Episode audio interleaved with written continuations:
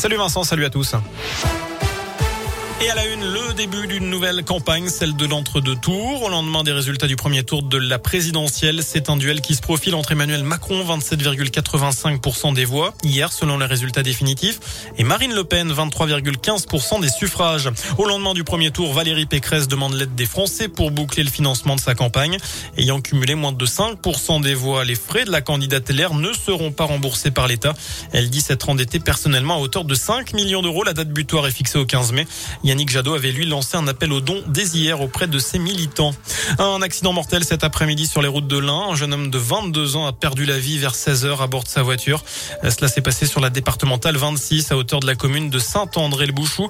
C'est au nord de Villars-les-Dombes. L'intervention rapide du SMUR 01 n'a malheureusement pas suffi. On ne connaît pas les circonstances de ce drame. Ce que l'on sait, c'est qu'il n'y a eu qu'une seule voiture impliquée.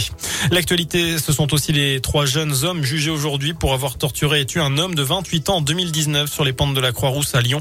Il s'était filmé et la vidéo avait circulé sur Internet. Autre procès aujourd'hui et demain, celui de trois mères de famille et de deux hommes accusés d'avoir harcelé sur Internet et menacé de mort la jeune Mila.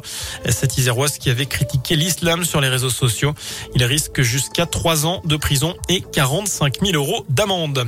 Ça y est, vous pouvez effectuer votre déclaration des revenus en ligne. Le service est de nouveau disponible. Il avait été suspendu vendredi après des erreurs de pré-remplissage de certaines déclarations.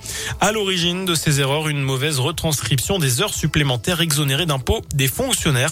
Près d'un million de contribuables étaient concernés.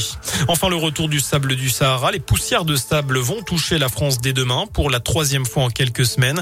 Elles seront plus présentes mercredi et vont concerner uniquement la partie est du pays jeudi.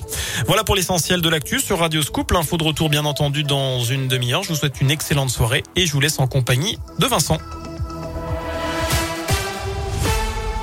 Merci beaucoup Sébastien.